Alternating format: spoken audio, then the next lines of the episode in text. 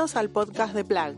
Somos Nat y Andrea, dos mujeres curiosas. Somos mamás buscando ideas que nos ayuden a vivir vidas más conectadas con nuestros hijos, descubrir cosas que nos sorprendan y aprender algo nuevo todos los días. Nos damos el lujazo de charlar con gente que admiramos y queremos compartirlo. Hoy estamos con Paula Lochelso. Paula es mamá de Josefina y Tomás. Es profesora de educación preescolar, creadora del movimiento Montessori Rosario. Ganó varios premios por su programa Leer con los ojos, el corazón y el alma.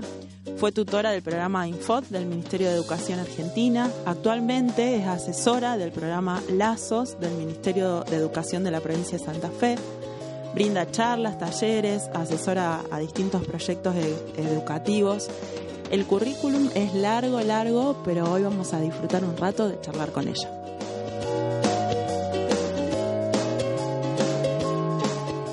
Bueno, bienvenida Paula al podcast de Plag. Un gusto tenerte. gracias, gracias, por estar acá. Gracias a ustedes. Episodio número dos de nuestro podcast. qué placer. Lo primero que queremos preguntarte es, bueno, recién se escuchó un poco de, tus títulos que tuvimos que resumir mucho, pero decime algo de Paula que nos dice tu currículum. Bueno, eh, Paula es una incansable buscadora de miradas y de sobre todo una apasionada, tengo, siempre digo, la bendición eh, de, estar en la vida en eso que, que, me apasiona y me gusta hacer, que es trabajar con las infancias, repensar y hacerme muchas, muchas preguntas continuamente. Por eso me encantó esta invitación porque siento que, que el proyecto un poco viene de esta mano, ¿no? De preguntarnos un poco hacia dónde vamos, dónde estamos, qué queremos. Tal cual. Bueno, arrancamos con la primera pregunta. Genial. Queremos saber de Montessori, que es un fuerte tuyo. Eh, ¿Quién fue Montessori y por qué hoy, hoy nos interesa en este punto de la historia y del mundo su legado? Bueno, creo que eh, María Montessori es una eh, médica, científica italiana, del, nace en, el, en 18 70. Eh, este, y ella lo que, lo que hace es poner mirada sobre la infancia en un momento donde no se ponía mirada, ¿no? Sobre la infancia. Eh, ¿Por qué nos interesa y por qué hoy es tan actual Montessori? Porque justamente fue eh, una persona muy sensible y muy práctica. Nos mostró de una manera em, muy interesante cómo es el niño, cómo son sus etapas del desarrollo, cómo es nada más y nada menos y nos comportamos como especie humana. Y para ella eh, tenía algo que, que, era fundamental y ella decía que en el niño se elabora el hombre del mañana. Entonces propone eh, desde, desde su filosofía y su método, propone este, este acompañamiento respetuoso a la humanidad, ¿no? Eh, no solamente al niño, sino a, ese niño que va a ser quien eh, deje su legado en esta humanidad y perpetúe, como dice, dice ella, el, espíritu humano. en, en, línea en tanto semilla de, de eso, ¿no? Sí. Nati. Sí, no, yo una de las preguntas que tengo es qué tan lejos, cerca estamos de que esto pueda ser una aplicación a nivel general o si se puede aplicar el método en, en pequeñas cosas del día a día o en colegios que son más tradicionales aplicar algo o tiene que ser aplicado como en su totalidad? Mira, yo entiendo a Montessori como una forma de mirar la infancia. Cuando uno la entiende desde ese lugar, obviamente ella propone una filosofía muy fuerte y a su vez un método. Un método se hace en las escuelas, a lo mejor específicamente Montessori, que requieren, como todo método, ciertas especificidades, materiales, este, bueno, ambientes, lugar, un espacio físico. En cambio, ella propone una filosofía que es muy interesante, que nos invita a, mirar a, esta infancia de este lugar respetuoso, lo cual eh, yo desde mi experiencia en la escuela tradicional, sumado a esta experiencia de meterme, digamos, y profundizar el mundo Montessori, entendí que hay muchos puntos de encuentro para poder eh, caminar hacia una transformación en la educación desde los aportes que nos da Montessori. Y realmente son eh, muy interesantes las cuestiones que se pueden incluir en nuestra diga, llamémosle eh, vida cotidiana o educación tradicional, digamos, en eso que uno está más habituado a hacer, para poder ir transformando pequeños espacios que yo les llamo como pequeños puntos de conciencia, ¿no? Donde venimos haciendo en automático ciertas cuestiones y en un momento nos frenaron y nos dijeron, espera, ¿y si lo probamos de esta manera? Y de esa manera no solo es más respetuoso para el niño, sino que respeta la naturaleza del niño, no vamos contra su naturaleza. Claro. Para esto me gusta poner un ejemplo que si el niño es movimiento, ¿por qué lo hacemos estar sentado? Si el niño aprende mm, explorando, por qué le mostramos todo de atrás de un libro o de un pizarrón. Entonces, empezar a hacernos estas preguntas nos van a llevar primero y principal a reconectarnos con nosotros mismos. Porque lo que no le podemos dar muchas veces al niño eh, tiene que ver con que nuestra falta de conexión. No nos tenemos que olvidar que nosotros fuimos niños y también aprendimos de esta misma manera y nos gustaba aprender de esta manera. Nada más que nos fuimos habituando a, lo que la sociedad por ahí nos pedía. Entonces, cuando volvemos a reconectar y nos damos, la nos damos la posibilidad de mirar al niño, vamos descubriendo algo que es muy interesante, que es, es ir a favor del niño y no contra el niño. Y esto no quiere decir que el niño hace lo que quiere. Simplemente nos acompañamos en ese proceso de apropiarse del mundo. En ese sentido, te preguntaría, em, por ahí está asociado todo lo Montessori con, con lo elitista, con colegio caro, etcétera.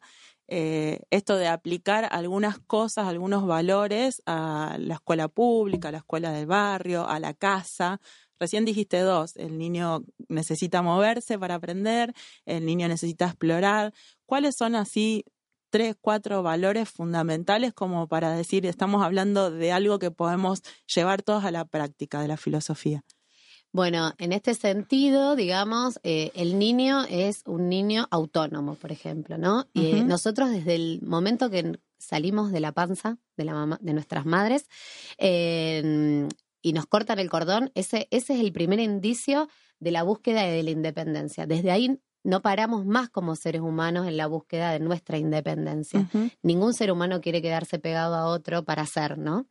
Entonces, en esa búsqueda incansable, eh, lo, que, lo que se propone desde esta mirada es que el niño pueda autoconstruirse y para esto necesita ser autónomo, saber cuáles son sus posibilidades, pero para conocerlas hay que darle lugar a que esto suceda. Entonces, la importancia de un adulto preparado, dice Montessori, que es otro, otro, otro valor que podríamos poner ¿no? En, en, juego es cómo nos preparamos los adultos para acompañar las infancias, cómo nos cuidamos los adultos para cuidar a las infancias, cómo nos respetamos los adultos para respetar a las infancias. Entonces, de esta manera es dar lugar, ¿no? Eh, Montessori puso mucho énfasis en este ambiente preparado. Entonces, pensar cómo está preparado ese hogar donde el niño se desenvuelve claramente respetando sus etapas evolutivas, ¿no? Viendo que un niño de un año siempre va a buscar ser autónomo, obviamente le vamos a dar esa autonomía desde sus posibilidades, ¿no? Y para esto ella describió los cuatro planos del desarrollo.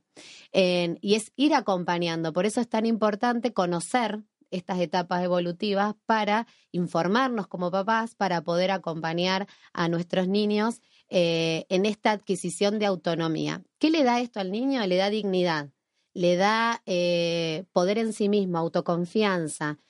Y otra cosa muy interesante como valor es que el niño eh, no está permanentemente esperando la aprobación del adulto eh, para ver si hay algo que hizo que está bien o está mal. Porque cuando el niño logra, por ejemplo, tener sed y servirse agua solo, ¿por qué? Porque tiene un banco para llegar a la canilla o porque hay una jarra pequeña con un vaso pequeño para poder servirse, este logro hace algo interno en él, que es continuar con esta llama de interior que dice Montessori, que es necesaria que nunca se apague, eh, hace como una conexión, ¿no? Con este poder hacer, abastecerme por mí mismo, este vaso de agua, haberlo logrado y, eh, y, esa satisfacción me queda para mí. No hay un adulto ahí eh, oficiando siempre de mediador ante mi necesidad me acuerdo que te escuché decirlo a vos, que estamos, eh, por ahí el tema somos los adultos, los papás estamos apurados, entonces, eh, o no queremos que use la canilla y que nos moje todo, o no queremos que el nene se quiere vestir solo pero se viste al revés y tarda mucho tiempo y no combina. Entonces, bueno, ¿cómo es este tema de por ahí de los adultos? Si le damos este, como lo ves vos, este espacio eh, porque para que se vista solo y explore necesita tiempo y lo vestimos rápido porque estamos apurados. Sí, la infancia eh, siempre es una oportunidad, eh, el niño en sí, siempre es una oportunidad para volver a la esencia, para volver a la calma, para volver a lo que realmente venimos a hacer y este mundo realmente es maravilloso y vale, ¿no? nos da, el niño nos da la posibilidad de reconectar con todo eso que hemos perdido, como decía antes. Entonces, si nosotros logramos tomar a este niño como una oportunidad, por eso cuántas veces, cuántas personas dicen aprendamos del niño, ¿qué es lo que hay? ¿Por qué el niño es un gran maestro? ¿Por qué es distinto a nosotros? Porque nosotros no lo somos, no. Porque el niño está está menos contaminado que nosotros y está más conectado con eso que debe ser, con la esencia. No está condicionado, no está eh, lleno de prejuicios, eh, no está... Mm, lleno de miedos. De miedos o, no está dolido por, por vivencias y se ha tenido que crear cierta, o sea, eh, esto hablando, obviamente, que siempre, también los niños, lamentablemente, a temprana edad están llegando a generar estas corazas, ¿no? Para cuidarse, pero eh, si realmente hablamos de un entorno, de un niño, generalmente el niño siempre es, mucho más resiliente que el adulto eh, constantemente. Entonces, en esta invitación de mirar al niño y de, y de, compartir sus tiempos y no los míos, es cuando yo realmente puedo empezar a, ir a ese lugar de, calma, y darle estos tiempos. Y para esto hay que organizarse. O sea, y hay que pensar, ¿qué es más importante? ¿Salir rápido o llegar a, horario o llegar un poco más tarde a ese lugar que tengo que llegar o que él logre adquirir una habilidad que va a ser para toda la vida. Y empezar a hacernos estas preguntas son, son importantes. Buenísimo. Sí, hay que encontrar como el equilibrio, ¿no? Totalmente. Em, bueno, una de mis preguntas es eh, con respecto al, a después de la formación en un colegio Montessori, cuando ya enfrentan como el mundo en, o en una universidad o en un trabajo, si tienen alguna experiencia o caso de éxito, pongámosle, em, como para contar cómo esto le, le afectó positivamente, digamos, en su, en su desarrollo. Mira, hay muchísimos casos, eh, bueno, los creadores de Google son montessorianos, o sea, eh, hay, hay muchas personas que, que han atravesado la experiencia Montessori. Yo te lo voy a contar más desde lo personal, inclusive con, con mi propio hijo, ¿no? Que hizo la, la experiencia y después eh, fue a una escuela tradicional. Yo lo que siento que dan esto, estas miradas y este espacio, a lo mejor hablemos de un espacio puramente o montessoriano, ¿no? Montessori, donde se trabaja así el, método. Como es una escuela que, se enfoca o un espacio que se enfoca para la preparación para la vida, justamente hace que estos niños, al, al adquirir tanta confianza en sí mismo, en ponderarse, eh, poder mirar al otro, resolver conflictos, eh, da, herramientas concretas que va a hacer que ese niño lo que le toca enfrentar va a poder adaptarse desde un lugar eh, mucho más saludable y mucho más confiado en sí mismo. ¿Por qué? Porque ha recibido una mirada de confianza desde el inicio, ¿no? En esto que todos esperamos cuando somos chicos, eh, que es vos podés hacerlo por vos mismo o eh, como dice Cristina Romero, que es una española escritora que me encanta, que dice, todos esperamos haber recibido cuando éramos niños la frase te amo tal y como eres. ¿no? Entonces, eh, cuando, el, cuando el niño se siente centrado en sí mismo y con esta confianza, puede afrontar lo que viene. Obviamente habrá cuestiones eh, más básicas a las cuales adaptarse, como por ejemplo en un espacio Montessori puede caminar cuando lo desea y a lo mejor en una escuela tradicional tiene que estar atrás de un banco. Bueno, entenderá eh, lo que eso implica. Y yo siempre pongo el ejemplo para las mamás que por ahí se asustan con esto de o y qué va a pasar y qué podría. Y es lo mismo como esos niños que tienen papás diplomáticos y van cambiando de país este, cada tres meses o cuatro. Se adapta el niño. Se adaptan. Y reciben otros beneficios que a lo mejor otros no reciben. Claro, sí, sí, sí. Tengo otra así que rapidita. El, el tema de las tareas de, fuera del colegio, que es como un gran tema así de debate en los grupos de WhatsApp de mamis. Em, hay quienes están a, favor y quienes no. Eh, hay quienes no tenemos como ni siquiera el tiempo para hacerlas. Eh, y el tema de también de las, de las evaluaciones, las notas y esta cuestión, ¿cómo lo, cómo lo trabajan en, en Bueno, el ámbito? El tema de tareas no existen las tareas en, en Montessori, digamos. Eh, particularmente, o sea, a nivel personal, pienso que las tareas en- en- no, no deberían ser, o deberían ser eh, tan... Millones de mamás googleando en este momento cómo pasar mi hijo a un colegio. Claro, la de- o, o deberían ser tan eh, convocantes y, y con tanto sentido que al niño debería ser algo que le encante hacer, y, pero como no es algo que pasa, No, no, no. Eh, de- necesitamos encontrarle el sentido a las tareas. Yo siento que hoy no tiene sentido y que mi hijo, por ejemplo, teniendo en cuenta también en el ritmo que vivimos socialmente, la tarea implica un momento menos de juego, de dispersión, de estar en, el jardín, o sea, de cosas, ¿no? Porque también eh, tenemos que hacernos cargo de que también los chicos hoy van y hacen, y hacen deporte y hacen esto, o sea, ti- que era en nuestro tiempo esto no existía, tantas actividades extraescolares. Bueno, en nuestro tiempo teníamos la vereda para jugar, teníamos sí. menos carga horaria también. También, y ta- la tarea prácticamente, o sea, yo me acuerdo, pero era algo dentro de- del cotidiano. Aparte, teníamos una hora para ver dibujitos y nada más. Mm. Después se terminaba, no había otro momento. Entonces. El juego estaba como muy presente. Claro. El- es esta cuestión de tiempos. Por eso siento que necesitamos, en, esta, en, en estas cuestiones, la escuela necesita repreguntarse cosas y realmente entra eh, en la dinámica de la vida de hoy, entra la tarea como algo fundamental y justificarla realmente. Y en relación a lo de las notas, que es muy interesante esa pregunta, y a mí me encanta cómo lo, lo toma y cómo lo aprendí del método, no existen notas. No existen, no solo no existen notas ni evaluaciones, obviamente el niño se le, uno como adulto le da una mirada al niño de su proceso eh, de, de aprendizaje, pero no lo hace a través de una calificación.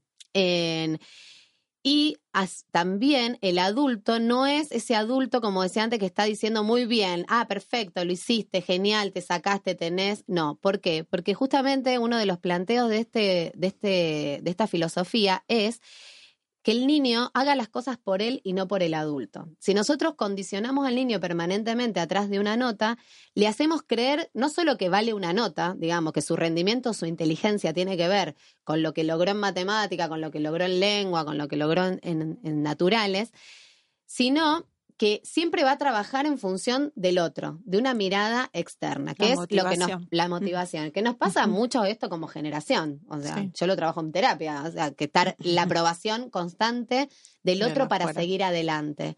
En cambio, acá se busca, o sea, todos los materiales en un espacio Montessori tienen un control de error propio, o sea que el niño sabe cuándo va bien o cuando se va a equivocar. Por eso son materiales de desarrollo científicamente eh, comprobados y desarrollados, ¿no? Entonces, no es solo un material de exploración y de aprendizaje, sino que tienen todo un porqué. Entonces, creo que lo interesante de esto es, bueno, ¿qué espera realmente el niño de nosotros? No quiere decir que uno no lo va a mirar al niño y no va a acompañar el logro, pero lo va a acompañar desde un lugar con el mensaje, sabía que lo ibas a lograr, no esperaba menos de vos o estás preparado para esto, ¿no? Y bien. entonces ahí la satisfacción es de adentro hacia afuera y no de afuera hacia adentro. Voy con, con otra pregunta. Nosotros tenemos como tres ejes en, en PLAG, que es conectar, sorprender y aprender. Hablamos bastante de conexión y de aprendizaje que, que fue saliendo.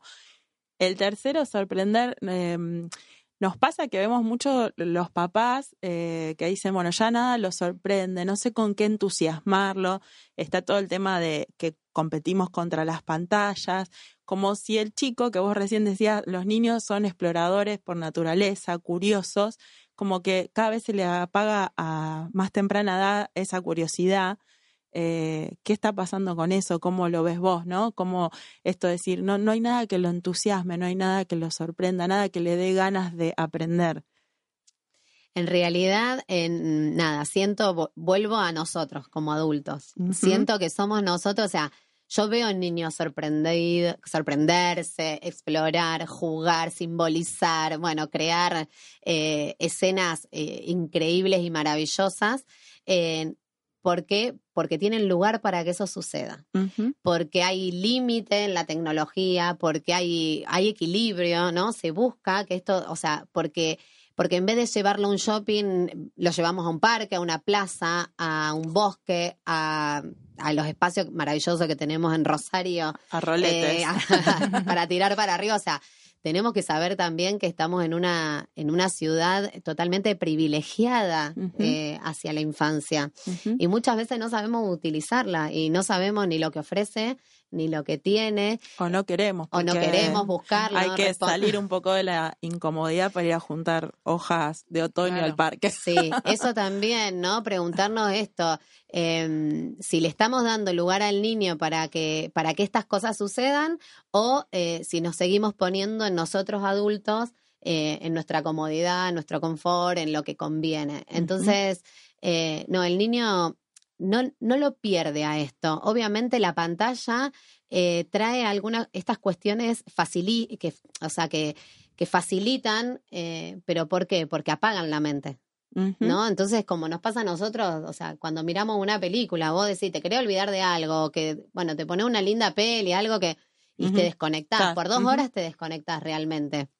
Entonces, es empezar a preguntarnos como papá qué, qué queremos, ¿no? ¿Qué es lo que... Y, y empezar a conocer los intereses de nuestros niños.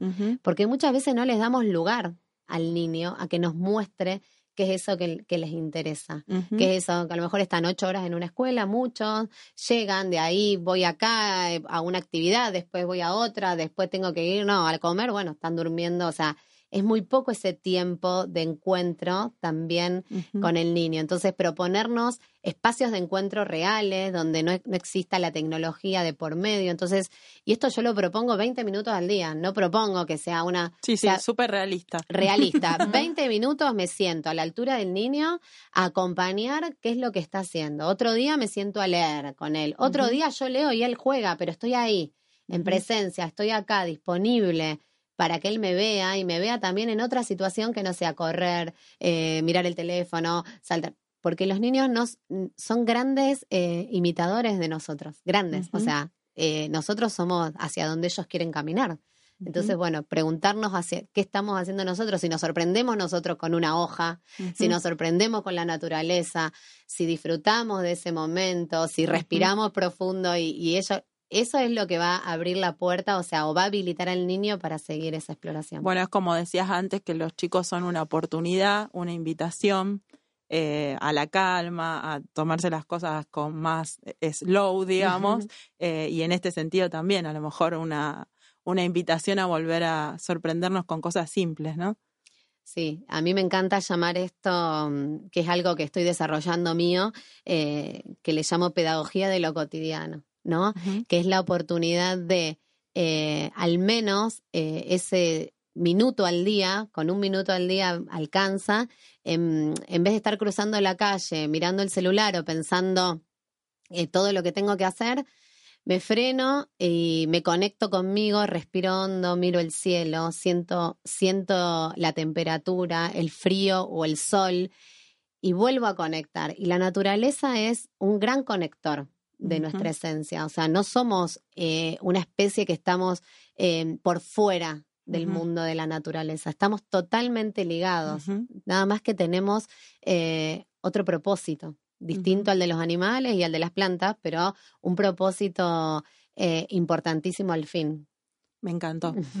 Hermoso, hermoso, sí. Bueno, Bueno, te agradecemos un montón No, haber venido. eh, te podríamos seguir hablando horas, seguro. Eh, vamos a compartir también para los que están escuchando eh, cómo pueden encontrarte, cómo pueden conectarse con vos y te agradecemos un montón este, este tiempo y este espacio donde nosotras, primero que nadie, podemos aprender. Bueno, no, gracias a las dos y gracias por generar estos espacios que son tan necesarios. ¿eh? Así que gracias. no, gracias. Gracias a vos.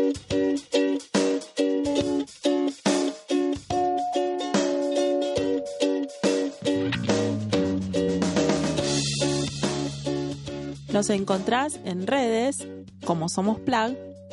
En Instagram, Facebook, Spotify y YouTube. Estemos conectados.